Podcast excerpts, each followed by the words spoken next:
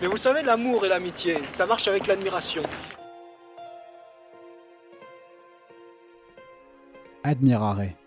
J'invite les gens que j'admire, des images qui m'ont permis, qui me permettent encore de m'éveiller. Que cachent ces images? Qu'est-ce que ces images disent de nous? Je me change en miroir pour, je l'espère, mieux le dévoiler. On est bien là, il y a un petit courant d'air? Et c'est le tout début de l'enregistrement, on t'a entendu dire On est trop bien, il y a un petit rencontre, je vais le garder ça. Alors, avant de commencer, avant de dire pourquoi on est là aujourd'hui et avec qui euh, je suis aujourd'hui, qui j'ai invité, il y a une citation qui m'est venue euh, en tête euh, avant de, en- pendant la préparation. C'est une citation de Cocteau dans le film Orphée, que j'adore, et qui dit Les miroirs feraient bien de réfléchir davantage. Je trouvais que ça se prêtait bien à la fois au podcast, qui, qui est un gros sujet de, de miroir, et puis aussi à euh, tout le travail qu'on qu'on a fait ensemble.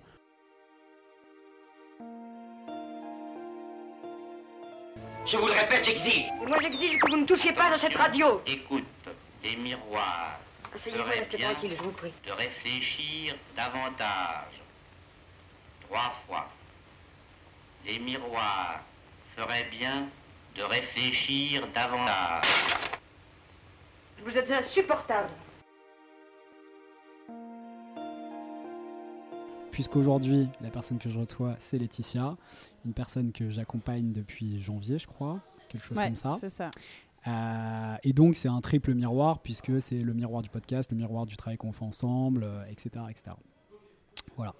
Euh, alors, profite, Laetitia, c'est le moment, ton kiff de l'année. Voilà je ce que, suis toute oui. voilà, voilà ce que j'admire. Non, alors blague mise à part, euh, je le redis, parce que pour les gens qui me connaissent pas, je suis quelqu'un d'extrêmement exigeant. Et donc, je suis hyper admiratif, euh, vraiment, que tu aies pris le risque, déjà de te confronter à quelqu'un, mais je crois que ça, tu es quand même relativement ouverte au fait d'être accompagné, de voir un psy, de voir un coach sportif, j'en sais rien. euh, ça, je pense que c'est OK. Mais là, de voir quelqu'un d'extérieur, d'une exigence extrême comme la mienne, et puis qui soit quand même, on peut le dire, c'est vrai, hors label. C'est-à-dire, je suis pas psy, je suis pas complètement coach non plus, je suis pas prof non plus, un peu conseiller, et donc probablement peut-être un peu tout ça aussi. Euh, mais il fallait quand même être sacrément ouverte euh, pour à la fois venir se confronter à un tel mur, telle difficulté, et un mur euh, peut-être pas identifié en plus au début. quoi. Donc il fallait accepter quand même l'inconnu, et ça je, suis, je voulais te le dire. Je trouve ça assez, bah, assez beau quoi, aussi. Euh, et alors, un des sujets, c'est. euh, moi, je suis assez admiratif d'une autre chose, c'est la capacité qu'ont des gens à demander de l'aide. Parce que dans plein de situations, on n'a pas la clé.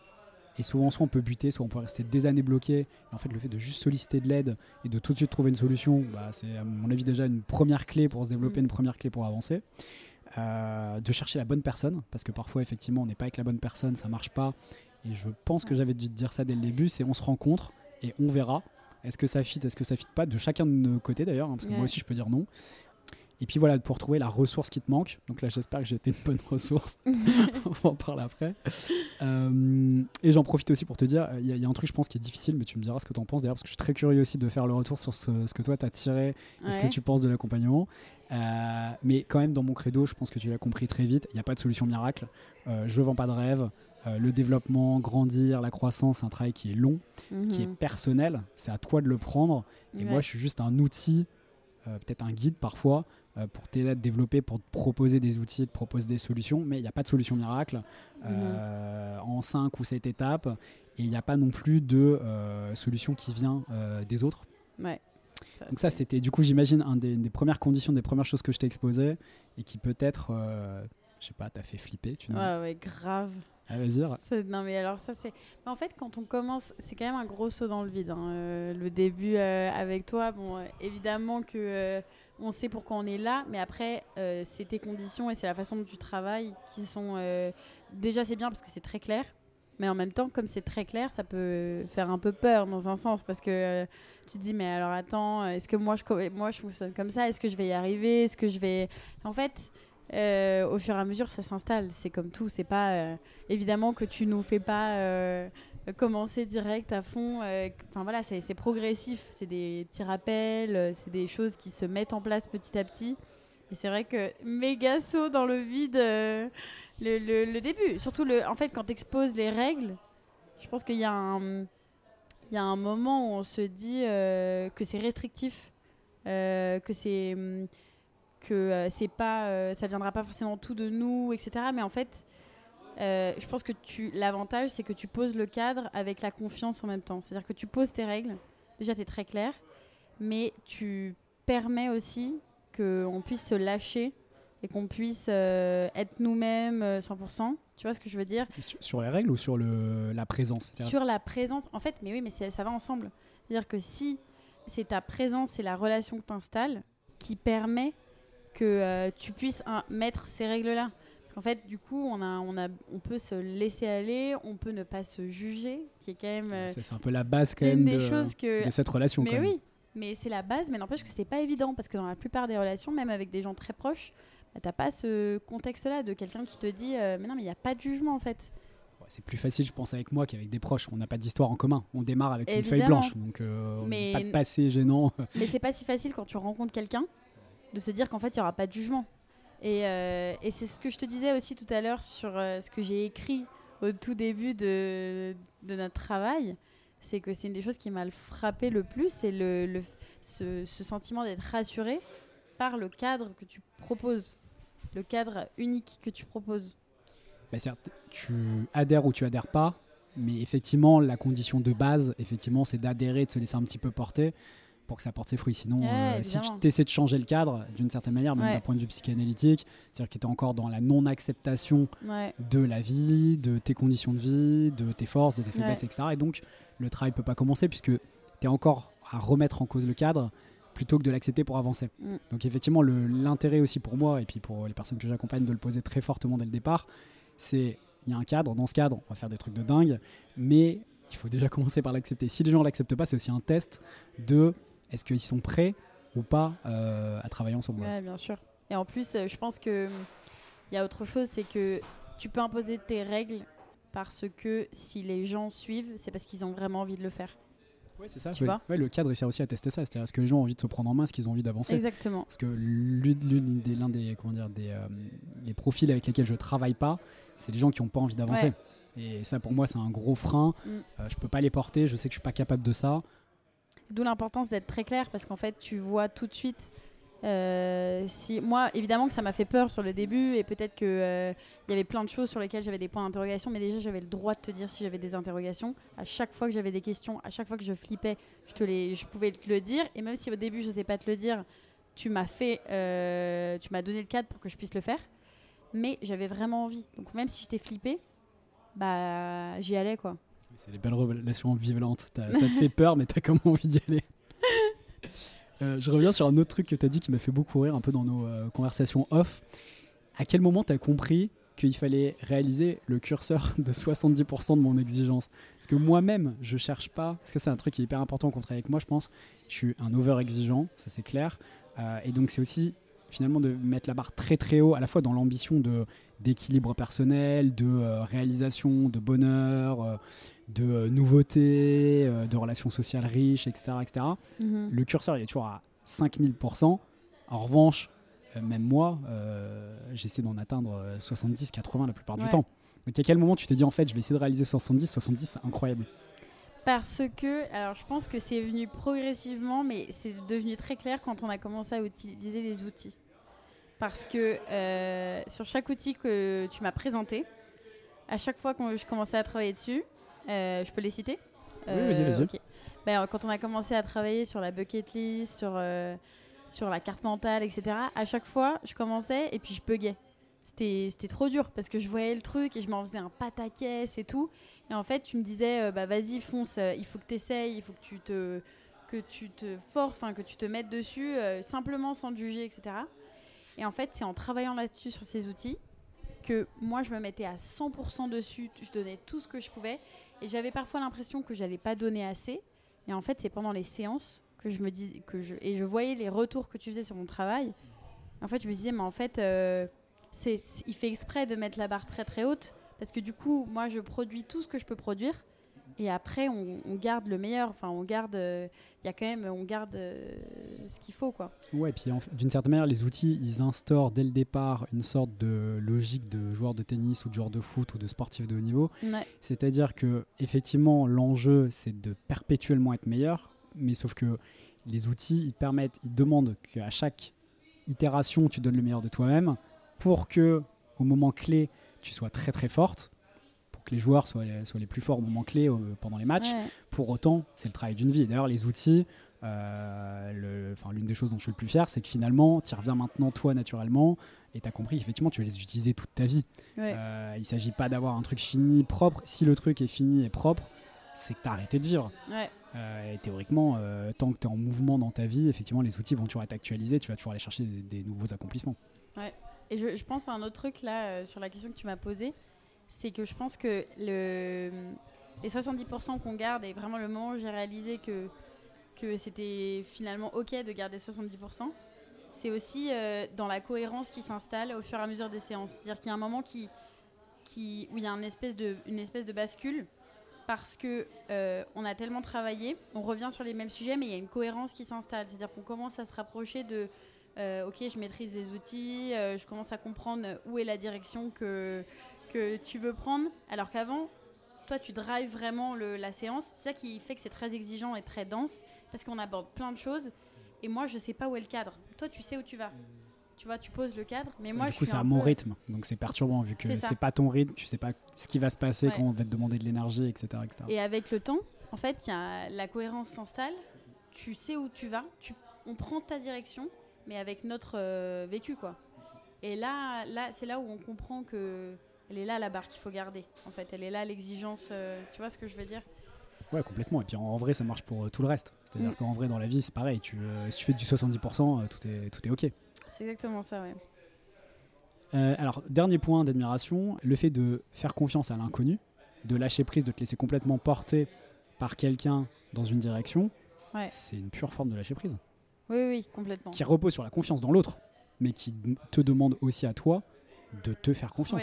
Mais c'est le, c'est le pas que tu décides de faire euh, quand tu commences à entamer un travail comme ça, en fait. C'est que oui, tu fais confiance à la personne qui t'accompagne, euh, mais si tu te prends en main euh, pour faire ce travail, peu importe la personne avec qui tu travailles, ça veut dire que tu as déjà fait un pas vers toi-même en te disant, bah voilà, c'est ça la direction que je veux prendre, c'est ça sur le, c'est, c'est sur ces choses que je veux travailler, sur moi que je veux investir, on en parlait tout à l'heure. Ouais, le gros investissement, le, plus, Euh, le- donc l'investissement c'est- le plus important. ouais. Et ouais, ouais, bien sûr. Et c'est peut-être pas conscient sur le moment, mais c'est évident quand tu commences, maintenant avec quelques mois de recul, euh, c'est évident que je me suis tendu la, tendu la main au moment où j'ai commencé à travailler avec toi. Parce que. euh, Alors du coup, si je reviens là-dessus, moi j'ai l'impression que tu t'es tendu la main le- au moment où tu m'as écrit en fait. Parce que c'est ma théorie personnelle, mais ma théorie c'est que le, plus difficile c'est de décider les choses.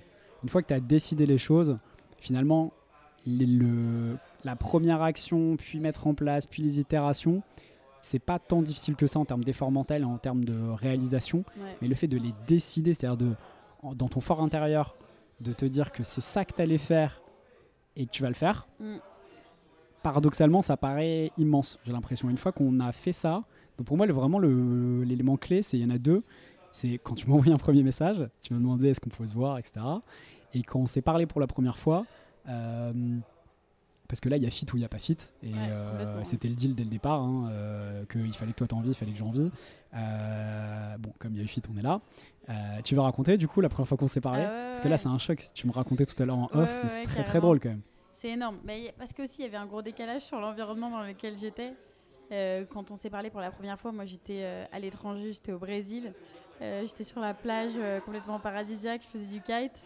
Et, euh, et j'avais ramené mon ordi pour l'occasion, j'avais pas touché à mon ordi pendant trois semaines. Et bon, il y avait ce, ce zoom qu'il fallait que je fasse et je savais que c'était important. Donc il y avait quand même un truc de ça va rythmer ma journée, ça va être T'as décisif. quand même senti que c'était un moment clé Ouais. pour toi? Ça, c'était évident. Et c'est pour ça que euh, c'est pour ça que j'ai en- j'ai ramené mon ordi là-bas. euh, Enfin voilà, c'était vraiment, je savais qu'il fallait que. D'ailleurs, j'en avais parlé. Je ne t'avais pas rencontré. J'étais avec des gens et je leur avais dit là j'ai un call, euh, c'est important. Euh, C'est très drôle. T'avais senti l'instant, c'est drôle. ouais. Et ces mêmes personnes qui étaient là, j'ai continué à avoir euh, des longs rapports avec eux après ça. Et je leur en ai reparlé, on en a reparlé. Je leur ai dit, tu te souviens le zoom que j'ai eu sur la plage de Jericho Coara au Brésil? Et bah voilà, aujourd'hui, euh, voilà où ça m'a amené. Donc c'est fou. Et en fait, on a, on a fait un zoom, on a commencé, c'était très au début basique de bah, tu me poses les questions, euh, tu poses des questions de voilà, qu'est-ce que tu fais, de, où tu en es, etc. Mais ça va très vite dans le plus important, t'es à- tu vas quand même très vite. Alors du coup, avant de rentrer dans le plus important, du coup, si je fais, parce que comme c'est naturel, je, je fais juste une intro pour les gens qui Ouais, vont nous écouter. sûr. Donc là, on en est arrivé à. J'ai dit ce que j'admirais de toi dans la démarche, parce qu'il y a plein d'autres choses que j'admire, évidemment, tu le sais. Euh, on s'est rencontrés parce que du coup, j'ai le droit de dire que j'ai accompagné ton frère. Bien sûr. Voilà. Donc j'ai accompagné ton frère il y a quelques années. Il t'a Ouais. donné mon contact. Tu m'as écrit. On s'est rencontrés. Donc du coup, ce que tu viens de raconter euh, euh, par Zoom quand tu étais au Brésil. Euh, alors, je te donne mon sentiment et ensuite tu complètes parce que Ouais. ce qui m'intéresse, c'est en vrai, c'est ton sentiment. tu étais en fin de premier cycle universitaire. Tu te posais des questions sur euh, l'année prochaine, Ouais. sur l'année de césure que tu as envie de réaliser. Euh, Qu'est-ce que tu as envie d'aller y chercher? Tu voulais faire le point. Moi, c'est ce que j'ai retenu, je crois, à l'époque. Ouais. Et après, je serais curieux. Ouais, et euh, après, du coup, toi, qu'est-ce que tu t'es dit Qu'est-ce que tu recherchais d'autre? Alors moi, je pense que j'étais... Je me posais déjà des questions depuis un moment. Je savais que j'avais... J'allais arriver à un moment où j'avais envie d'être accompagnée. Euh, mais je savais aussi que j'allais ex- être exigeante sur la façon dont j'allais être accompagnée. Et donc, je m'étais déjà... euh, j'avais commencé déjà à regarder, à faire mes petites pistes, euh, à envisager des options, etc. un peu de mon côté. Parce que je me disais, si j'arrive pas à trouver un fit, euh, va falloir que je me débrouille toute seule. Mais j'avais quand même cette sensation de vouloir faire un vrai travail, surtout que ça faisait un an que j'avais commencé un travail euh, thérapeutique. Enfin, j'avais commencé à voir un psy. Il y avait plein de choses qui se mettaient en place en parallèle de ma vie académique euh, d'étudiante, voilà. Et donc, j'avais pas envie de faire un travail uniquement de d'orientation, de bon bah voilà, euh, tu vas postuler à ce master, euh, tu vas aller euh, là. Et j'avais surtout pas envie qu'on me casse dans une boîte, enfin qu'on qu'on me rentre dans une euh, A priori, pour le, sur ce sujet-là, t'as tapé à la bonne porte, je crois. voilà. Donc j'avais, euh, j'ai- eu de la chance. J'ai eu, je suis très bien tombée parce que c'était vraiment mon critère numéro un. J'en avais parlé, c'était très clair pour moi. Et euh, c'est pour ça que j'ai j'ai d'abord euh, voulu faire un. C'était très bien qu'on se voit en Zoom, enfin qu'on se, se parle avant pour se rencontrer, etc. Parce que tu parlais du fit tout à l'heure. Je pense que c'est essentiel. C'est essentiel. Est-ce que tu veux dire le nombre de fois où je t'ai écrit quand tu voulais m'écrire et vice-versa, et les moments clés comme ça de l'année? Parce que ça, c'est un truc, je trouve, qui est vraiment important. Et si, au-delà de moi et de nous, ce qu'on a fait, ce qu'on fait, et de notre relation, quel que soit l'accompagnement, que ce soit quand vous cherchez un psy, etc., etc., je pense qu'il y a un conseil à donner, et c'est pareil pour les relations sociales, à mon avis, ce qui compte, c'est le fit. Ouais. Et ce truc, quand même, euh, ça, moi, personnellement, du coup, comme je suis là-dedans, c'est vrai que ça m'arrive tout le temps, euh, mais c'est un sentiment quand même dingue quand t'as l'impression de tout le temps être sur la même longueur d'onde, Ouais, que c'est facile, et je crois que c'est pour ça qu'on a pu faire aussi du travail de qualité. bien Euh, sûr. ça, ça t'a surpris? Évident, mais ça c'est d'autant plus surprenant pour moi parce qu'il y avait un contexte dans lequel tu avais a- accompagné mon frère et que je savais que tu t'entendais bien avec lui, mon frère avait une très bonne relation avec toi, je savais que et que vous êtes extrêmement différents, c'est ça que tu veux et dire aussi. que voilà, on est on a des personnalités totalement différentes, on a des ambitions qui sont complètement différentes. Donc moi, je me posais énormément de questions. Donc c'était d'autant plus surprenant pour moi et j'ai su dès le premier rendez-vous. J'étais hyper, j'étais plus anxieuse. J'étais un petit peu anxieuse avant parce que je mettais de l'espoir entre guillemets dans, dans cette opportunité. Et j'ai été tout de suite rassurée parce que je me suis dit bah ouais, là il y a un truc. Et surtout et après au deuxième rendez-vous d'autant plus. Du coup, Euh, le deuxième rendez-vous, comme euh, moi, tu sais que la mémoire, c'est- le deuxième rendez-vous, c'est qu'on a déjeuné ensemble à Paris.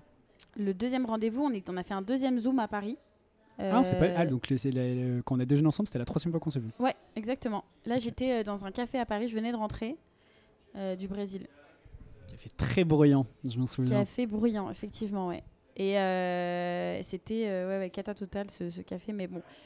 Effectivement, ça c'était la deuxième fois et je me souviens être sortie du café. En plus, je, re- je revenais du Brésil, euh, de mon expérience et tout. Et ça m'a redonné un, coup de boost en me disant Ok, là je vais commencer un autre chapitre. Ça va être fort, ça va être, euh, ça va être bien. Ouais, en fait, euh, en vrai, il y a un, troisième, un dernier truc que j'admire, c'est que moi j'ai le sentiment quand même que tu es venu parce que tu voulais prendre du recul. et je sais pas si tu te rends compte quand même de ta pugnacité et de l'engagement que tu as pris pour toi en commençant ce travail du coup euh, ensemble parce que c'est extrêmement exigeant et on va y venir après mais est-ce que maintenant avec le recul tu te rends compte à la fois du cadeau que tu t'es fait mais aussi de, bah, de ta force? C'est-à-dire de faire face à ça on se voit toutes les semaines a priori je crois Mm. depuis, euh, depuis janvier. J'appuie tout le temps là où ça fait mal, avec le sourire, mais tout le temps là où ça fait mal. Et du coup, tu te rends compte de ça maintenant Tu te rends compte ou pas? Bah alors maintenant, je m'en rends, m'en beaucoup plus compte. J'ai beaucoup plus de notions de, de ce que j'ai accompli. Pour deux raisons. La première, c'est que tu me l'as beaucoup répété. Donc au bout d'un moment, ça rentre. Et la deuxième, c'est parce que je- j'ai observé un décalage avec les gens euh, autour de moi. Ah, J'ai voilà, j'ai 21 ans, pour poser un peu de contexte. Euh, autour de moi, euh, mes amis n'ont pas du tout fait ce genre de, de travail.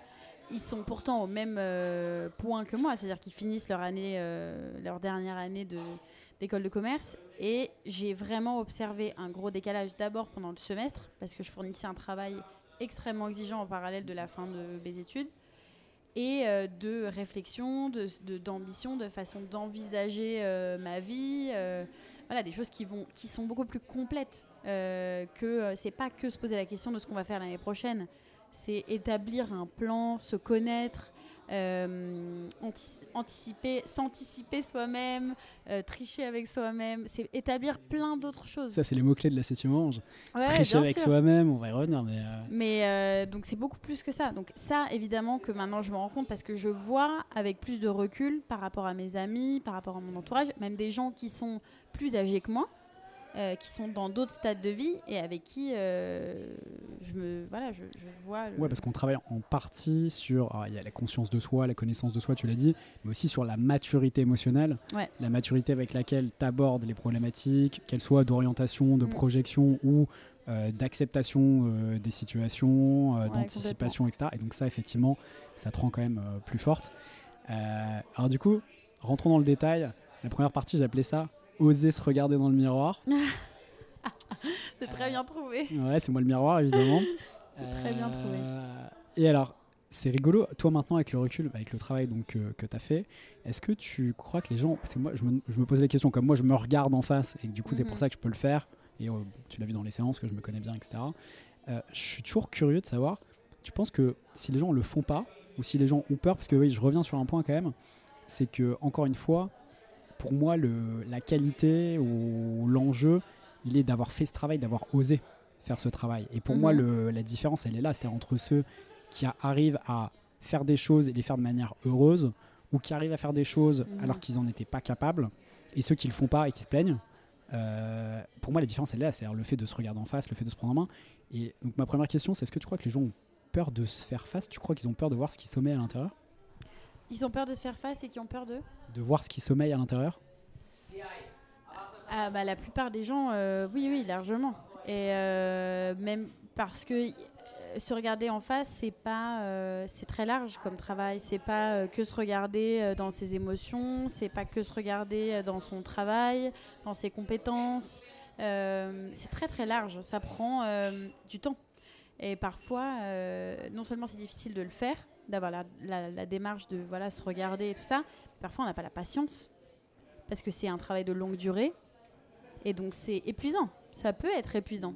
Mais, euh, et la peur aussi, c'est euh, parce que ça demande euh, vraiment une ouverture d'esprit de, s'accepter. Donc en fait, au-delà de, se regarder en face, il y a aussi, une fois qu'on s'est regardé, c'est d'accepter ce qui est en face de soi. Du coup, à ce qui est en face de soi, c'est-à-dire ce que tu découvres de Ouais. toi. Exactement. C'est le fait de dire, euh, bon bah voilà, c'est comme ça, ça c'est comme ça. Après, qu'est-ce que je mets en place? Qu'est-ce que je mets en place? Qu'est-ce que je vais en faire? Ça, on le fait ensemble. Mais Exactement. du coup, dans un premier temps, ce que tu dis, c'est dans le miroir que je t'offre, la première étape, effectivement, c'est la phase de, la phase de conscience. De- Mm. et donc, d'ailleurs, dans le, dans le travail qu'on réalise, la- toute la première phase est vraiment une phase de conscience Ouais, de soi, ouais. avec la carte mentale notamment. Et euh, ce qui est fatigant, c'est ça. C'est de constater des choses. Un petit peu, en fait, c'est une sorte de thérapie accélérée. Donc, Ouais, tu sors tout ce qu'il y a dans le tout ce qui est caché, tu le regardes et donc et ça c'est fatigant. Bah, ce émotionnellement. qui est fatigant, c'est que c'est en plus dans une perspective de futur. Et donc, euh, parfois, c'est pour moi, par exemple, c'était très compliqué de me projeter dans un premier temps. Euh, et je me toi, souviens m'as très bien. Ouais, Il Ouais. y a tout- toute une phase où tu étais incapable de te projeter. C'était très compliqué euh, parce que ça me faisait peur. Et donc, c'était pas que de me regarder en face qui faisait peur. C'était aussi parce que c'était dans une perspective de long terme, euh, de vie. Et quand on a 21 ans, et ben, euh, moi, personnellement, j'avais pas envie de me dire, mais euh, je vais me projeter, je vais avoir mon plan dans 20 ans, etc. Sauf que c'est pas vraiment ça. C'est juste histoire d'ouvrir l'horizon et de se permettre plus de choses. Ça veut pas dire qu'on va, on va stick to the plan, ça veut pas dire qu'on va se se, se- se maintenir au plan initial. Ça veut simplement dire qu'on ouvre l'horizon. Mais ça, euh, ça, ça, ça, Ça met prend un petit peu de temps. ouais. Ouais. Alors c'est marrant parce que du coup ma question suivante euh, c'était pourquoi tu t'infliges ça? Donc c'est une très très bonne euh, très très Pourquoi je? Pourquoi tu t'infliges ça? Bah parce que euh, d'abord, c'est même si c'est exigeant, c'est apaisant. C'est c'est parfois dur, mais en fait, le nombre de séances duquel je suis sortie avec une boule d'énergie partout dans mon corps parce que je sens que j'avance vers la bonne direction, euh, que j'avance vers moi-même, que je me développe, etc. Alors oui, il y a des moments où parfois je comprends pas, euh, je suis bloquée, etc. Mais en fait, euh, la balance est très vite faite. Donc, je m'inflige ça, mais il y a tellement de plus que je ne m'inflige rien, en fait. Je, me lance dedans, je plonge même, parce que parce qu'il y a tellement de plus dans tout ça, dans tout ce travail. Et puis surtout, c'est pas un travail qui se perd. C'est pas un travail qui est amené à ne plus être valable dans, dans un an euh, ou deux parce qu'on a évolué. C'est un travail qui nous accompagne. Et ça, c'est un truc qui est, que tu m'as souvent répété. Est-ce que tu, du coup, il y a deux choses que tu as dites qui sont à mon avis très importantes pour les gens qui vont nous écouter. La première, je l'ai notée, j'espère que c'est ce qu'on fait, c'est d'avancer vers toi-même. Et peut-être Ouais. quand on va détailler un petit peu ce qu'on fait ensemble, Bien et sûr. comment on le fait ensemble, c'est quand même le credo de ce que je fais, c'est effectivement mieux comprendre le monde et mieux se comprendre soi pour Ouais. être plus libre, pour réaliser plus de choses, etc. La deuxième chose que tu disais, qui à mon avis est essentielle, c'est qu'effectivement c'est un travail qui, je l'espère en tout cas très immodestement, euh, va au-delà du quotidien, Ouais. va au-delà du temps présent. Mm. Mais est-ce que tu arrives à dire pourquoi? Est-ce que tu as réussi à identifier maintenant pourquoi c'est quelque chose qui va te servir toute ta vie Bah, déjà parce que euh, la connaissance de soi, c'est toute sa vie. Ouais. Et les outils sont là pour ça. Parce que, euh, dans un sens, euh, on peut les actualiser. ça donne des, hum, en fait, ça donne des pistes pour structurer sa pensée aussi. Structurer ce qui nous arrive. Structurer la pensée de soi, pas la pensée intellectuelle. ouais. Exactement, ouais. Ça permet de, de gérer des situations euh, en utilisant un schéma qu'on a déjà utilisé avant, mais réactualisé. Alors il y a ça, du Mm. coup si je peux me permettre, il y a ça, effectivement tous les outils ils sont évolutifs et donc tu peux les utiliser toute ta Ouais. vie. Donc ça donne effectivement une sorte de canevas pour gérer ta vie, mieux te connaître, Ouais. avancer, passer aussi au, au- au filtre les projets que tu as envie de réaliser, ceux que tu n'as pas envie de réaliser, etc., etc. Et en ça effectivement c'est évolutif. Mais à mon avis, si ça dure pour la vie, c'est pour un autre sujet. C'est parce que je sais pas si tu te souviens au tout début quand je te harcelais pour. euh, c'est une blague hein, pour ceux qui ne me connaissent pas. Quoi, quoi? Je te harcelais, c'est une blague. Oui, oui, évidemment. Non, parce que nous on se connaît.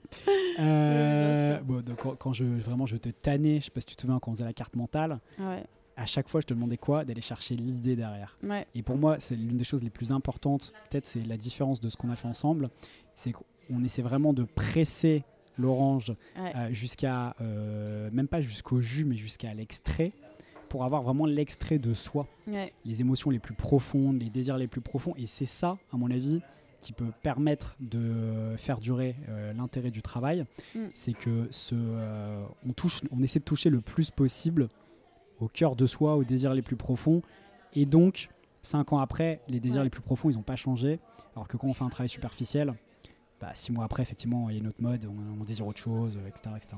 Et je pense d'ailleurs que c'est en, faisant ça, en allant au fond de sa pensée à chaque fois et au fond des choses, même si c'est un petit épisode qui paraît euh, sans euh, vraiment euh, tellement de saveur, sans, tellement d'importance, en fait, en allant au fond de la pensée, même pour quelque chose d'un peu futile, ça permet de libérer euh, tout le reste. Enfin, ça permet de- d'avancer en fait dans la bonne direction, euh, au plus proche de soi et au plus proche de. C'est le fait de presser cette orange justement. Parce que ça, tu as, l'impression d'avoir acquis le, le mécanisme. Ouais.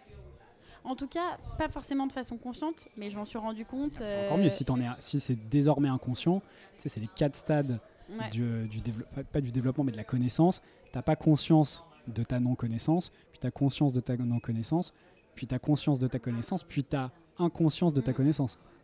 Et en plus, euh, je pense que c'est le fait de, de se rapprocher de ça que, que tu nous pousses aussi à, à presser l'orange, à aller au plus proche de cette pensée, de cette émotion et tout, qui permet aussi de débloquer des choses qui sont installées depuis longtemps. Je t'ai parlé il n'y a pas longtemps de la procrastination.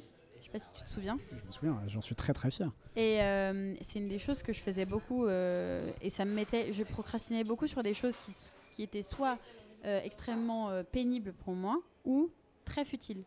Et je me, je me mettais dans des situations compliquées qui étaient, euh, voilà, c'était difficile euh, et c'est je n'ai pas travaillé sur la procrastination directement avec toi.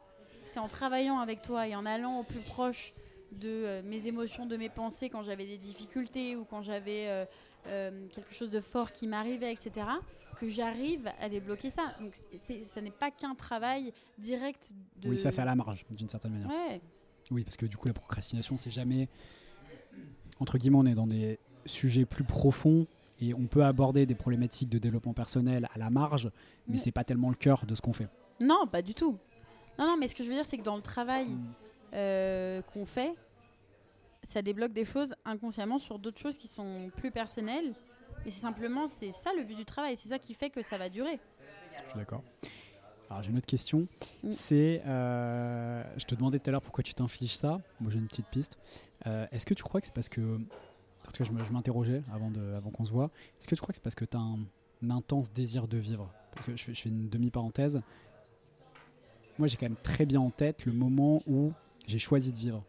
Ça, je, je sais Ouais. pas si tu es consciente de ça. Il y a un moment où tu peux te plaindre, où tu peux laisser tomber, où tu peux juste t'ennuyer. Et il y a un moment, tu as un déclic et non, tu choisis de vivre. Est-ce que du coup, il y a un truc comme ça de pour se frotter à ça, pour faire tout ce travail, mettre cette énergie, alors qu'effectivement cette année tu as dû faire ton mémoire, tu étais en fin d'études. Mm. Est-ce que c'est aussi un désir de vivre et donc d'une certaine manière de mieux comprendre ton fonctionnement, de mieux comprendre celui des autres? Parce qu'en miroir, il y a toujours ça aussi. Euh, plus tu te comprends, plus tu comprends comment fonctionnent les autres, Ouais. tu interagis mieux avec les autres. Et puis aussi de, et ça je crois quand même, que tu veux toujours grandir, te renouveler, t'enthousiasmer, t'émerveiller. Est-ce que du coup c'est ça qui t'a porté, tu crois? Je pense que ça, évidemment que ça en fait partie. C'était peut-être pas aussi conscient pour toi, mais ça faisait partie d'une dynamique dans laquelle j'étais depuis que j'avais commencé à travailler sur moi. Euh, et puis que j'avais un peu élargi mes horizons en partant au Brésil pour un échange, etc. Je te l'ai plusieurs, enfin je te l'ai dit plusieurs fois, mais c'est arrivé vraiment à un timing qui était parfait pour moi. Et euh, en tout cas, ce qui est sûr, c'est que j'avais envie de faire les choses ou de, prendre des décisions qui soient vraiment les miennes, qui soient libres, euh, en pleine conscience, en pleine conscience et qui correspondaient vraiment à qui j'étais. Et ça, ça demandait ce travail. Parce qu'en fait, j'aurais pu choisir des choses qui correspondaient à ce que je dois faire, qui m'intéressent un peu et qui correspondent bien à un bon chemin. Mais c'était tellement pas mon intention. En fait, mon désir, c'était vraiment d'aller au plus profond de moi-même pour faire mes choix librement, pour faire mes choix en pleine conscience, quitte à changer après, ça c'est pas grave, c'est l'évolution de la vie. Mais, euh, mais l'idée c'était vraiment de me dire, je vais pas me tromper, pas parce que j'aurais fait un vrai choix euh, bien pensé, mais je vais pas me tromper parce que ça viendra vraiment de moi. C'est marrant parce que c'était exactement ma question suivante. C'est-à-dire, je me demandais, est-ce que tu étais venu chercher un chemin de liberté? Mais alors, du coup, je reformule ma question, la question que j'avais créée au départ. Est-ce que tu étais venu chercher la confiance nécessaire à faire un choix de liberté? Oui, oui, je pense. La confiance et la confiance, c'est certain parce que ça quand même, ça demande euh, plus que euh, des couilles entre guillemets. Ça demande euh, vraiment un- une tranquillité que j'avais pas, je pense, ou en tout cas des, pardon, des ressources, des ressources qui étaient importantes, enfin voilà, que moi j'avais pas encore débloquées. Je pense c'est vraiment une question. de- En fait, ça vient jamais que de toi. C'est toi qui les déclenches. Moi, je donne que 50-50, tu sais, c'est la règle. Exactement. Et donc, euh, c'était le l'outil dont j'avais besoin, c'était que toi, tu viennes les chercher en moi, que tu les débloques. Et euh, j'ai écrit là-dessus il y a pas longtemps, c'est que euh, ce travail-là, il a, re- il a fait rejaillir quelque chose qui est tellement profond, qui vient vraiment de moi, mais qui n'était plus stimulé ou qui n'était pas stimulé et qui me permettait pas de faire ces choix-là. Qui était endormi ou Ouais. peut-être que toi-même tu avais oublié les qualités que tu avais, tout ce que tu étais capable de réaliser. Et donc si je comprends bien, si je synthétise, le travail t'a permis de réidentifier à l'intérieur de toi-même les qualités que tu avais et sur lesquelles tu pouvais t'appuyer pour avoir la confiance nécessaire à réaliser ce que tu avais envie de réaliser, à prendre les risques qui sont les tiens et à faire Ouais. ton chemin de liberté, mais par toi-même et sur toi-même.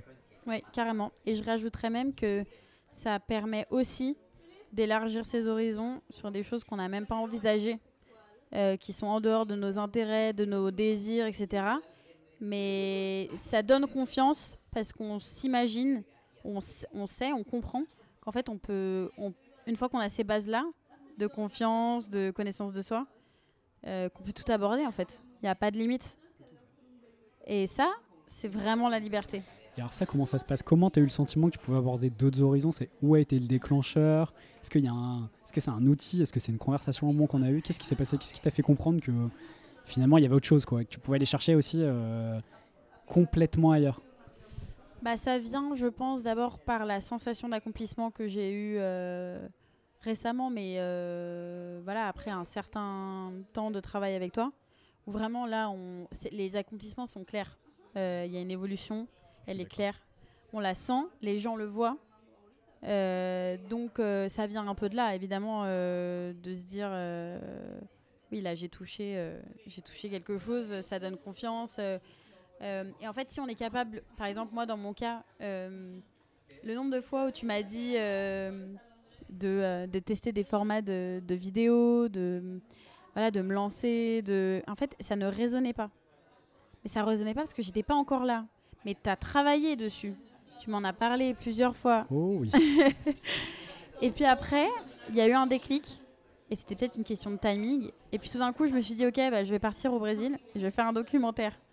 Et je suis partie de. Je devais tester des formats, à dire, ok, j'ai mon format, j'ai mon histoire, j'ai mon truc, et j'y vais. Et je vais le tester sur place, toute seule, dans un pays euh, potentiellement dangereux quand j'ai une Ouais. caméra à la main.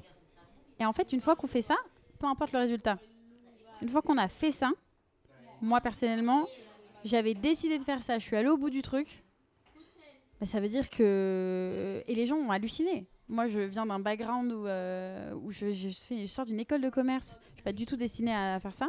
Et pourtant, es quand même, si je peux me permettre, tu es quand même une fonceuse. Tu es une fonceuse, t'oses faire des choses, tu tentes des choses, tu es à l'aise avec les autres, tu peux te lancer dans des projets. Là, c'est vrai que c'était un projet quand même assez risqué. Mm. Euh, enfin, avec en tout cas une prise de risque à tous les ailleurs, même une prise de risque, toi, entre guillemets, pour l'image que tu peux avoir vis-à-vis des autres, de ce que tu leur as partagé, de ton intérêt pour aussi ces sujets. Ouais. Euh, non, non, mais. Et donc là, ouais, raconte ce switch, parce que ça, c'est hyper intéressant. Qu'est-ce que ça change à l'intérieur quand tu passes de euh, j'aimerais bien oser faire des choses à waouh, j'ai fait un truc dingue qui a scotché tous mes proches. Et qu'est-ce qui se passe dans ta tête à ce moment-là? C'est ça qui te permet, du coup, qui t'a permis d'ouvrir tous les horizons et te dire en fait, Je pense que ça, c'était un gros pivot. Parce que euh, l'idée, elle est venue assez rapidement. Euh, euh, j'avais mon sujet, j'avais mon envie. C'était tellement, je pense que tu l'as senti, euh, mes proches l'ont senti. J'étais tellement animée par mon projet. Ça pouvait pas ne pas se faire. Après, là, il y a mon côté fonceuse qui est, qui est ressorti. Donc là, j'ai. du coup, le côté fonceuse, c'est une des caractéristiques positives sur laquelle repose ta confiance. Peut-être que tu avais un peu oublié. Oui, exactement. C'est exactement ça. Euh, ça faisait 4 ans que j'avais l'impression que ce côté-là était disparu et je me voyais un peu comme quelqu'un de, du coup, pas ambitieuse. euh, euh, je, je me voyais vraiment pas de la, la façon dont vraiment je suis. C'est-à-dire que quand j'ai une idée en tête, je la lâche pas du tout. Et donc là, j'avais cette idée. Oui, ça, c'est une autre de tes qualités, la pugnacité. Et donc, euh, j'avais cette idée, c'était tellement. euh, ça vraiment me prenait, au- ça, venait me prendre aux tripes, euh, ce sujet-là. Et en fait, le, le fait d'aller jusqu'au bout, de. Parfois, il y a eu des moments difficiles de tournage, euh, des difficultés, je suis tombée malade, euh, voilà. Mais je suis revenue avec mes rushs, j'avais tenté des trucs et tout. Et je m'étais dit, ok, mais si je suis capable de faire ça, ça veut dire que je peux faire autre chose qui n'a encore rien à voir. Alors du coup, il y a deux choses qui sont hyper intéressantes dans ce que tu viens de dire. La première, c'est que euh, quoi qu'il se passe, quand tu as été lancé, tu as accompli. Ouais. Et tu as été malade au Brésil, euh, Ouais. seul, euh, dans une chambre d'hôtel. Ouais. Enfin, c'est quand même, tu aurais pu lâcher, Mm. mais t'as pas lâché, tu as gardé la direction, tu as accompli ce que tu enfin, ce que t'étais- t'étais venu, pardon, t'as accompli ce que tu étais venu accomplir. Et donc là, c'est comme ça qu'on construit de la confiance aussi, parce que du coup, tu te prouves des choses. Ouais. Et du coup, le deuxième raisonnement, bah, c'est ça, c'est que tu t'es prouvé que tu pouvais faire des choses, et donc maintenant, assez naturellement, ton cerveau, il se dit, ah bah en fait, euh, je peux refaire n'importe quoi, puisque quand je Exactement. me lance dans un truc, j'y vais, je fonce, je lâche pas, et, je le réalise. Exactement. Ouais, ouais. Et ça, c'est ça, c'est sans prix. Enfin, c'est vraiment c'est tellement unique. euh. Après, chacun a sa personnalité, chacun a ses projets. Ça peut prendre des formes différentes. Mais euh, c'est plus que la confiance que j'ai euh, reprise. C'est aussi ce que je suis. Je suis vraiment allée toucher du doigt quelque chose qui est très profond. quel- je suis- en fait, je suis revenue connectée avec moi-même. Et ça, c'est cette sensation. Une fois qu'on l'a qu'on l'a redébloqué, ça revient un peu sur euh, le ce qu'on disait tout à l'heure sur le fait que le travail va durer. En fait, euh, moi, je pense C'est qu'au-delà un de repère. C'est Ouais. un repère pour toi de euh, quand j'ai fait ce type de ce projet, qui est peut-être pas le bon, mais on s'en moque. Mm. J'ai ressenti une émotion que je veux ressentir dans tous les projets que je mène, et Mm. c'est ça qui permet d'être au plus proche de toi et de continuer d'être au plus proche de toi, peu importe que les projets changent. Ouais, C'est. C'est exactement ça. Exactement. On est toujours sur la même longueur d'onde, à ce que je vois. Comment? On est toujours sur la même longueur Oui, d'onde, à ce que oui, je non, vois. mais c'est exactement ça. Alors, chapitre 2, euh, ce que je voulais évoquer, c'était un petit peu la recherche de la septième orange. Euh, donc, euh, c'est un petit peu le concept de, des accompagnements. C'est-à-dire, Mhm. la septième orange, c'est le projet ou les projets qui te permettent de cheminer le plus vers toi, vers Mhm. tes désirs profonds, et donc d'accomplir parfois des choses qui sont inconscientes, mais que tu as envie de réaliser. Donc, un projet à la fois. Donc, il faut, Mhm. faut saisir les, les- les oranges au fur et à mesure. Euh, alors, tu en as un petit peu parlé tout à l'heure, mais c'est vrai que c'est quelque chose dont je suis assez curieux parce que j'ai pas toujours cet échange avec mes clients et donc euh, je, je suis curieux de ça. Comment, et surtout parce que moi, tu sais que je m'auto-coach ou je m'auto. euh, je suis mon propre dictateur, donc euh, c'est un peu différent. Euh, on a, du coup, j'ai un rapport avec mon dictateur qui est différent. Mais euh, comment c'est de se laisser guider par quelqu'un? De se laisser guider par quelqu'un? Euh, C'est beaucoup de choses en même temps. D'abord, euh, comme on disait tout à l'heure, c'est quand même un choix de se laisser aller euh, là-dessus. Euh, pour moi, c'était rassurant parce que ça pose quand même un cadre. Et euh, plus particulièrement avec toi, tu es tellement clair dans tes intentions et tu es tellement cohérent que même s'il y a des choses qui paraissent euh, compliquées à comprendre, qui paraissent euh, en dehors de ce qu'on peut imaginer, de notre mode de, de pensée. Tu veux dire les références cinématographiques? Comment? Tu veux dire les références cinématographiques quand Oui, je t'ai voilà, perdu avec Hitchcock, les c'est ça? références cinématographiques où Michael me perdait la moitié du temps, où là, je comprenais rien du tout. Je vais enlever ça du coaching. Non, mais parfois, euh, oui, ça c'était un peu compliqué, mais en fait, euh, au-delà de ça, ça quand même, ça pose un cadre euh, qui est tellement clair que ça avance. En fait, ça permet de faire des bons. C'est ça aussi l'intérêt de ce travail, c'est qu'on fait des bons en avant, séance après séance, qui sont hallucinants. C'est un travail en accéléré.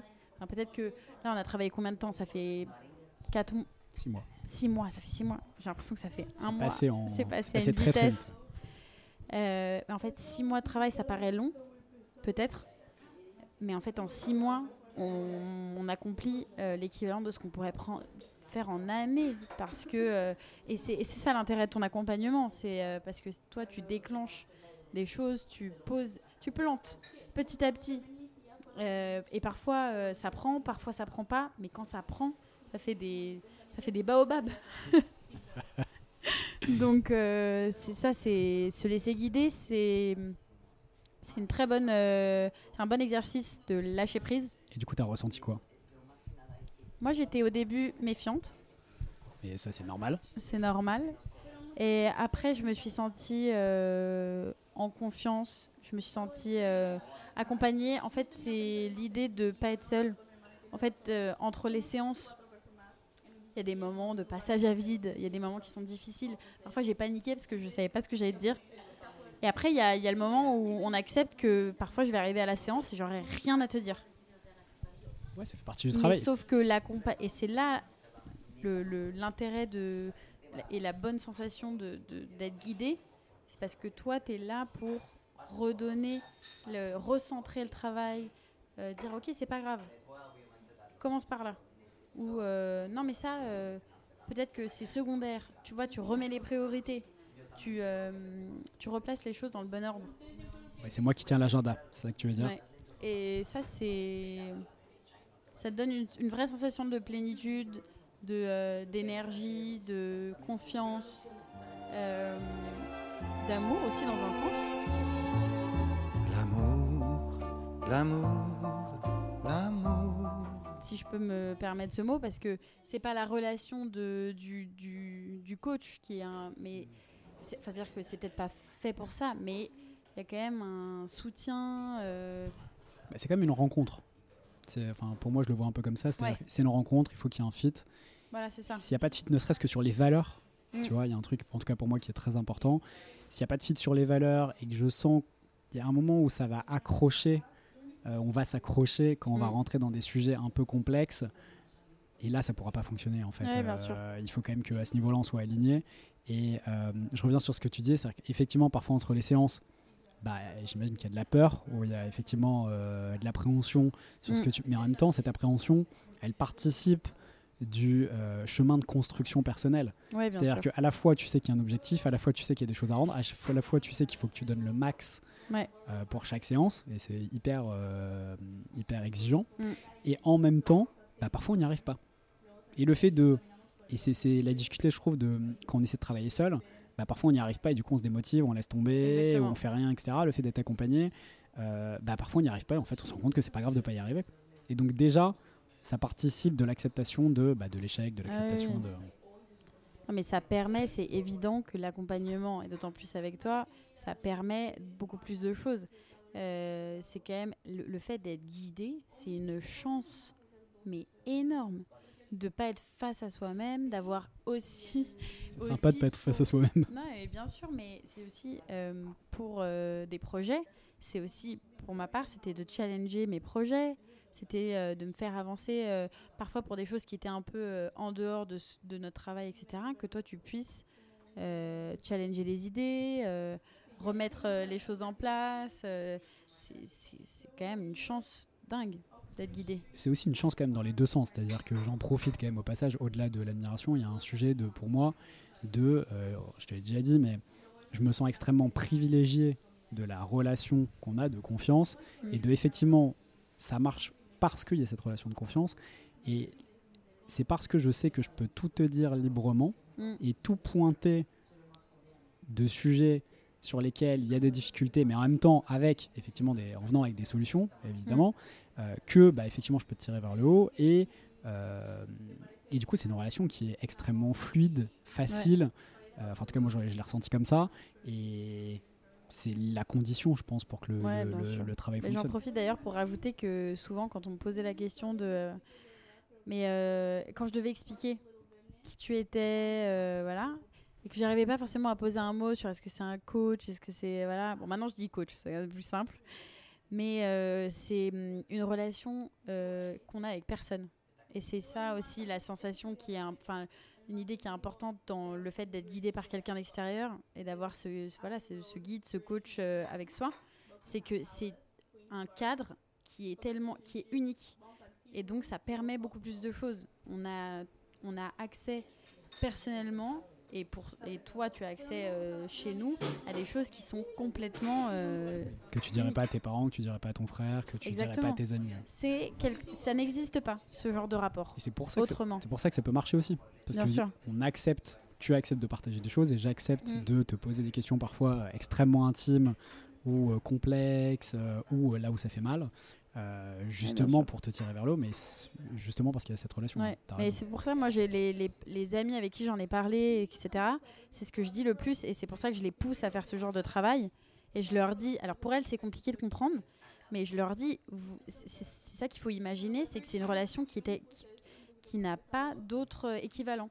Donc, vous allez faire un travail qui n'est pas un travail de psy, qui n'est pas un travail de voilà. Donc, le, le- Beaucoup de psychanalyse quand même dans le travail. Oui, évidemment.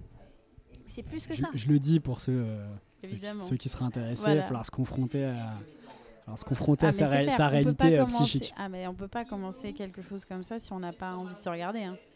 Psychiquement, C'est le euh, point de départ, je pense. bien sûr, évidemment. Et alors c'est marrant parce que on a déjà évoqué, je voulais te poser cette question, mais on a déjà évoqué euh, le fait que les étapes n'étaient pas forcément claires pour toi au fur et à mesure et que du coup tu t'es laissé guider, etc. Maintenant Ouais. avec le recul, est-ce que tu vois comment je t'ai emmené à la fois dans l'introspection Est-ce que tu vois comment je emmené dans la projection?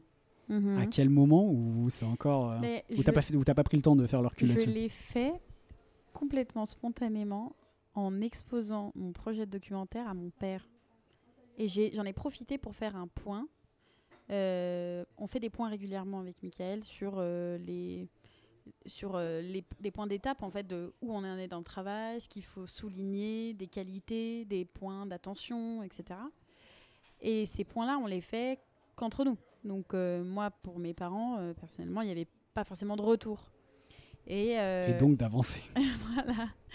Et donc, quand j'ai présenté mon projet de documentaire, j'en ai profité pour faire un point sur ce que j'avais fait jusqu'à présent avec toi, etc. Et en fait, j'avais jamais fait ça. Et je- en le présentant, c'était très clair.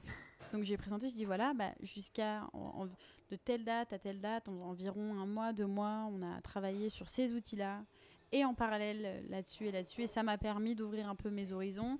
D'abord, la première étape, c'était quand même la projection à long terme. Puis ensuite, on a essayé de recentrer. On a exploré des choses plus en profondeur avec la carte mentale, où là, on, on est allé chercher chaque point. euh, Du coup, Oui, si, devenu, si- euh, si je peux faire du coup un aparté, effectivement, avec toi, on a commencé par la projection, parce que Ouais. c'est ce qui bloquait en premier, la Mm. projection à long terme. On aurait pu commencer par la carte mentale et plus commencer par l'introspection. Mais c'est vrai que du coup, on a fait d'abord projection, puis ensuite introspection. Est-ce que tu veux parler un petit peu de. euh, soit des outils, si tu as envie, enfin, si euh, t'en- s'il y a un truc qui t'inspire, ou est-ce que tu veux dire. Est-ce que tu sais ce, qui- ce que ça t'a appris? Maintenant, avec le recul, est-ce que ça- est-ce que tu as appris ou. le travail d'introspection et de projection? Ouais, l'ensemble que- Ça, alors, ça m'a appris beaucoup, beaucoup de choses. Déjà, la- projection, euh, comme tu disais, qui bloquait beaucoup avec moi, euh, ça m'a changé totalement ma perspective de projection. En fait, c'était pas une question de se donner une idée précise de ce que j'allais faire plus tard euh, et de savoir tout de suite. C'était se permettre de se projeter. Et ça, c'était déjà un truc que j'arrive. En fait, j'arrivais pas à me projeter, j'arrive pas à me voir à long terme parce que je ne me permettais pas. Et notamment, on a commencé par la bucket list. C'était le premier, la première chose. Quand j'y pense aujourd'hui, je me dis, mais quel outil super fun. Mais quand j'ai commencé à travailler J'adore que tu dises ça. Est-ce que ça t'a fait peur au début au début, c'était compliqué. Le- la bucket list, c'était un enfer. Alors que aujourd'hui, je le vois comme quelque chose mais génial. Je me dis, mais j'adore revenir dessus. C'est une sorte d'aide à rêver, quoi. Exactement. Ça t'aide à rêver et à projeter les rêves que tu veux vraiment réaliser, comment tu peux les réaliser, en les structurant, Exactement. etc. Mais c'est un exercice extrêmement difficile, tu soulignais très bien le point. Le- la première étape pour pouvoir le faire, c'est déjà du- d'une certaine manière d'accepter de rêver et donc d'accepter de se projeter. Et malheureusement, Mm. beaucoup de gens en fait s'arrêtent là. Et donc Ouais. tout le sujet, je, re- je reviens sur euh, du coup l'objet de l'admiration, mais accepter de rêver quoi, accepter de projeter des choses et après vous verrez euh, comment. Et mais déjà le rêve c'est gratuit, euh, ça coûte rien. Euh, et puis ça fait vivre l'espérance, donc euh, faut y aller quoi. Mais ça, c'est rassurant pour la vie entière. Pourquoi c'est rassurant Mais pour la parce gente que ça veut dire que cette bucket list là, elle va être actualisée euh, et que je pourrais refaire la même chose dans 30 ans avec d'autres choses. Et ça veut dire que le rêve ne s'arrête pas. Moi, j'avais qu'une angoisse, c'est d'avoir le chemin de vie euh, qu'on me demande d'avoir, euh, de devoir euh, accomplir tel, être dans tel job, gagner tant d'argent. et en fait, et, et la Tu bucket soulignes un truc qui est intéressant, pardon, je te coupe. Oui, vas-y. Tu soulignes un truc qui est intéressant, c'est-à-dire que la bucket list, quand elle est bien faite, quand on l'a fait, je- très immodestement, quand on l'a fait comme on l'a fait ensemble, Ouais. euh, effectivement, ça peut être même fait à 45 ans, quand il y a une réussite extraordinaire, pour se dire, ok, maintenant, comment j'apprends à rêver, comment je m'ouvre à d'autres rêves. C'est quand même un. Mais des rêves qu'on peut attraper quand même. C'est aussi ça, le- la dualité, c'est que c'est toujours des rêves qu'on peut attraper.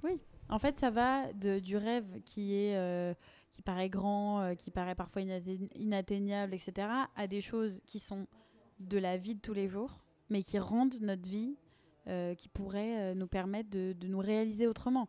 Ça va d'apprendre cinq langues à euh, partir euh, au Mexique euh, faire un saut en parachute. J'en sais rien.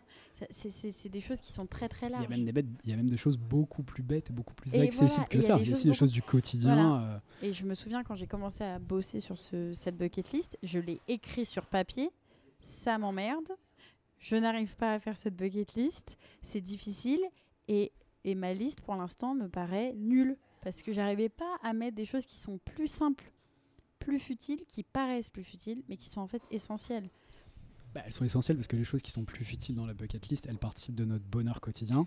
Mm. Et ce bonheur quotidien, c'est la base pour l'accomplissement euh, à Ouais. court, à moyen, à long terme. D'où l'intérêt de cette bucket list qui classifie quand même, faut le ré- préciser, euh, les, les différents euh, projets entre euh, du long terme sérieux, du long terme un peu plus léger, du court terme sérieux, du court terme léger, qui permet d'avoir un, un panel de choses euh, très large en fait. C'est ça qui est super. Et du coup, d'une certaine manière, j'ai l'impression que ce que tu exprimes, c'est que quand t'es pas à ce niveau de liberté, d'ouvrir autant les possibles, ça fait peur. Ouais. Et puis une fois que tu passes le cap, c'est l'inverse. C'est- T'as juste une, autoroute ouais. euh, avec une voiture euh, avec carburant infini devant, et puis tu peux, tu peux aller où tu veux. Quoi. Ouais, bien sûr. Ok. euh, Est-ce que du coup, tu arrives maintenant, après cette conversation, après toutes les conversations qu'on a eues ces dernières semaines, tu arrives à voir ta progression ou pas? Je veux dire, de manière. euh, on pourrait rentrer dans tous les détails, on pourrait faire une carte mentale de euh, tout ce que tu as accompli, c'est ça, de ta progression, etc. Mais est-ce que tu arrives à voir du coup euh, toute ta progression quand même sur, sur les six mois?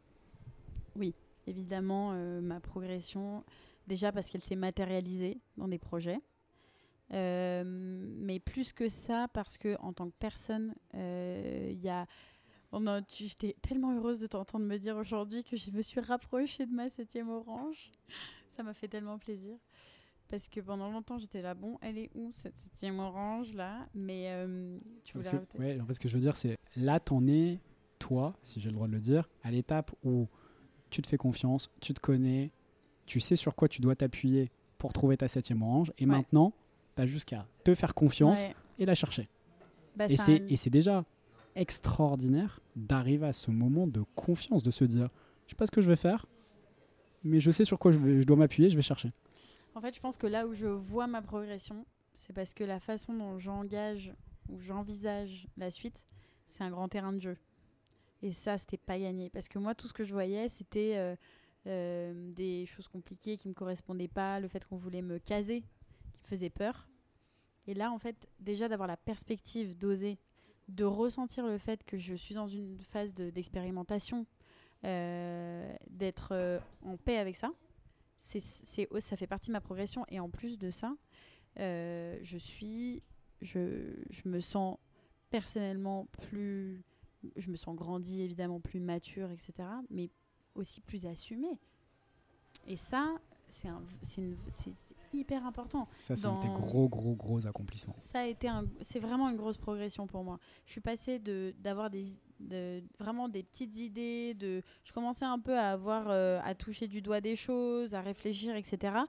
Mais il y avait un gros plafond qui m'empêchait de passer de l'autre côté et de de- d'oser. Et là, je suis passée à un cap où non seulement j'ai osé, donc j'ai pris confiance, je me suis assumée pour moi et devant les autres, et du coup, j'ai la possibilité de me dire que je peux le refaire. Ça, c'est ça la progression. Donc, parfois, évidemment, j'ai des moments de doute, euh, j'ai encore des moments où je suis, euh, voilà, c'est difficile, etc. Mais je, mais je ne, ça, ça, ne partira pas. C'est-à-dire que mon accomplissement, il est, je le ressens, je le sais, euh, et je pense que c'est parce que je ressens ça que je peux aussi aborder, je peux accepter mes moments de doute beaucoup mieux.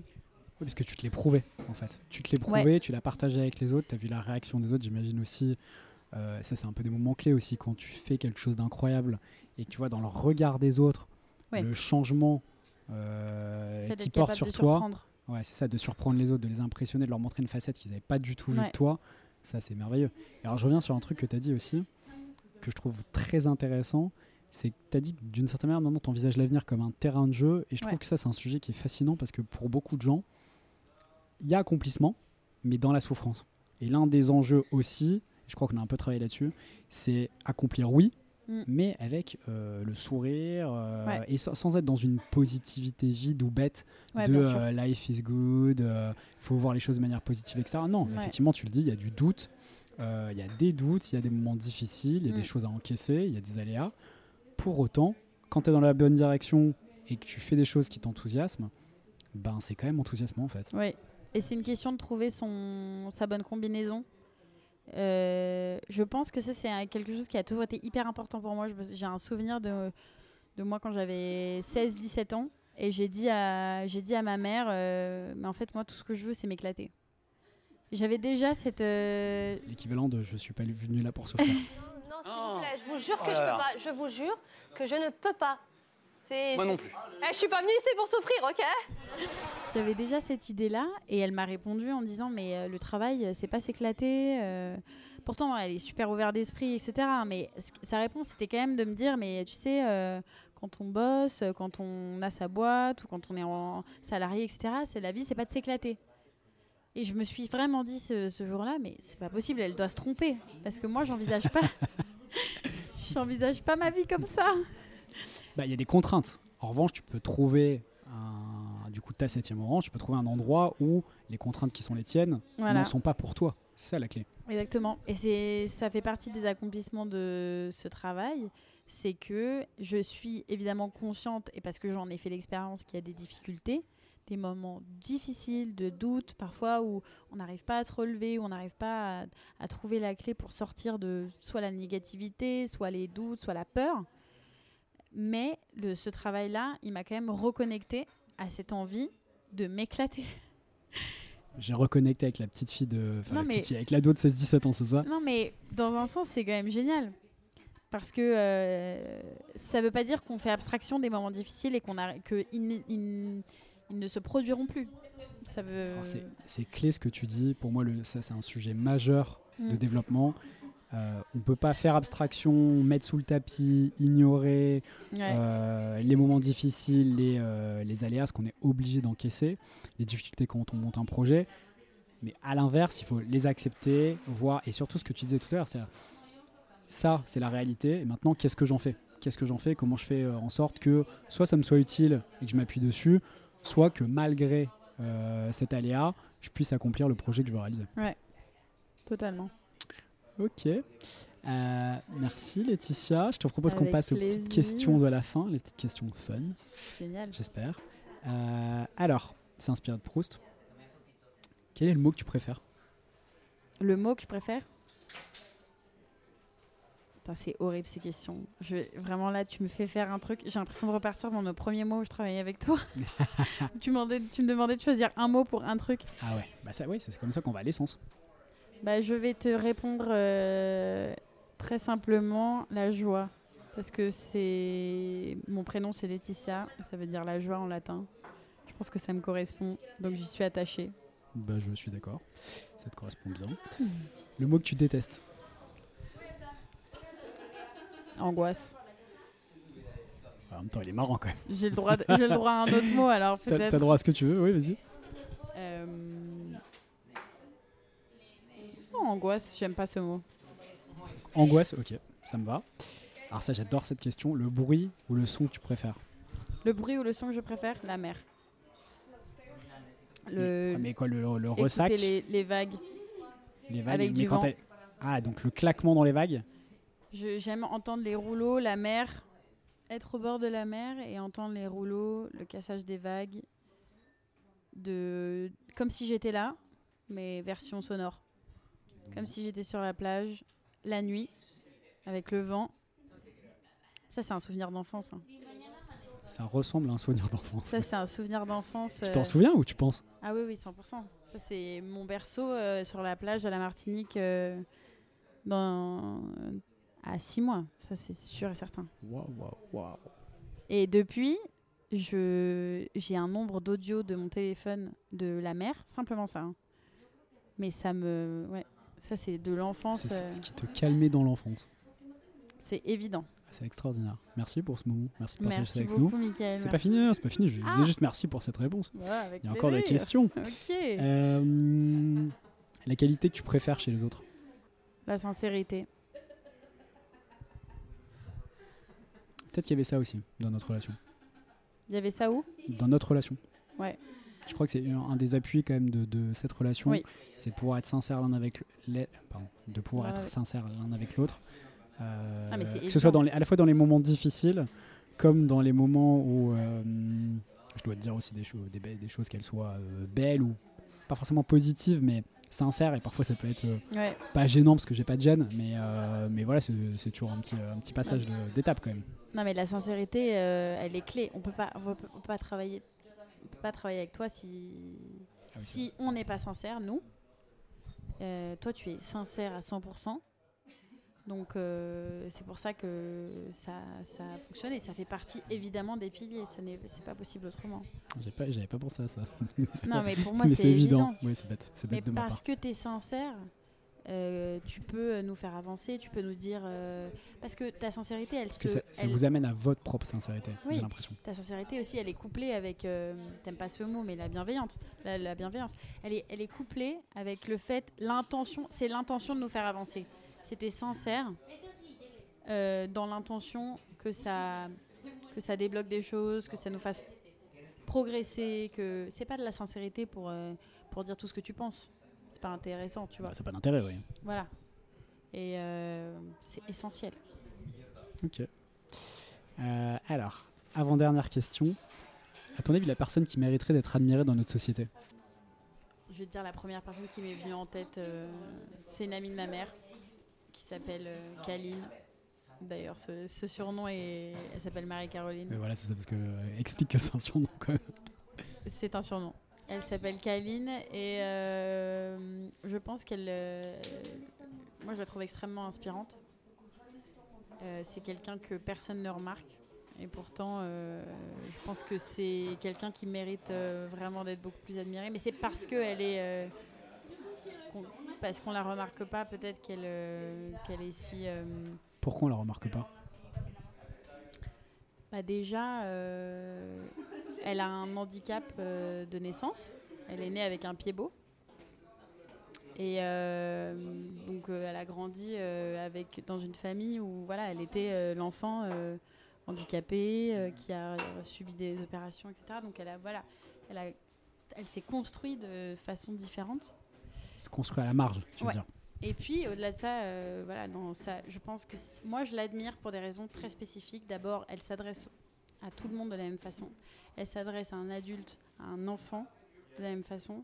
Quelqu'un qui est riche, quelqu'un qui est pauvre, peu importe. Elle ne, elle, elle n'a pas de filtre de, en fonction de la personne à qui elle s'adresse. Je pense que c'est une des choses que j'apprécie le plus chez les gens, les gens qui sont capables de faire ça. Ça veut dire qu'en fait, elle considère que chacun a la même valeur. Voilà.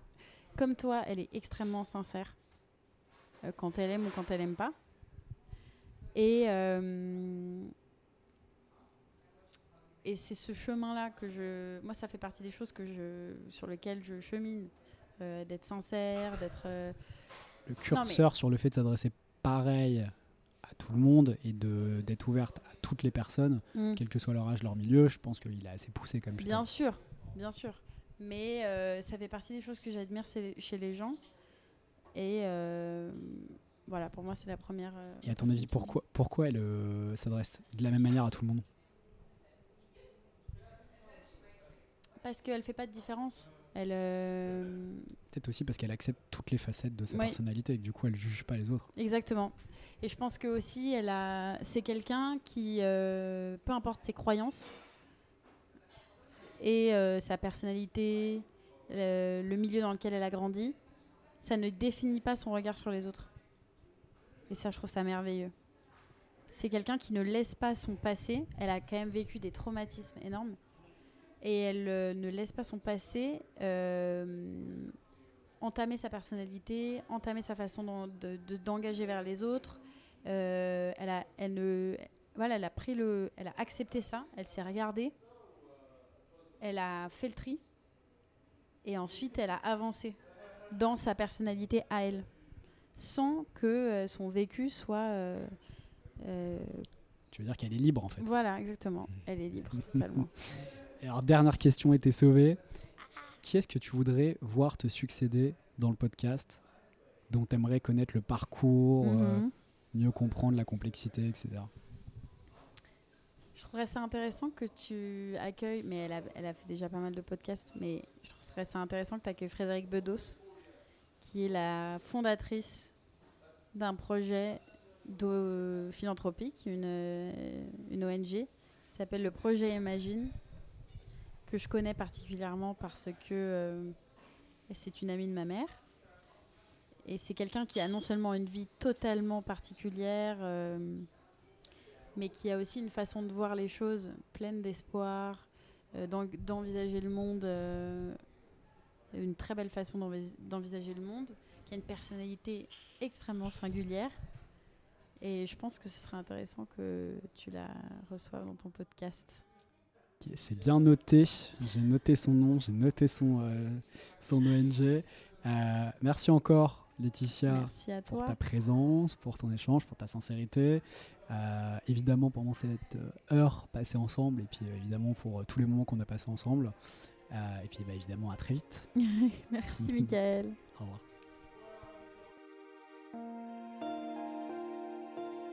On est bien là, il y a un petit courant d'air. Merci de nous avoir écoutés. J'espère que vous avez kiffé, que vous avez appris des choses et peut-être même pris conscience d'autres choses. Si c'est le cas, n'hésitez pas, partagez ce podcast avec vos proches. Et si vous voulez me suggérer des invités ou des thèmes d'entretien, sur ce sujet, je suis particulièrement à l'écoute. Et si vous avez des remarques ou des commentaires, vous trouverez les coordonnées du podcast et les miennes dans la page de description de l'épisode. A bientôt pour justement le prochain épisode. Mais vous savez, l'amour et l'amitié, ça marche avec l'admiration.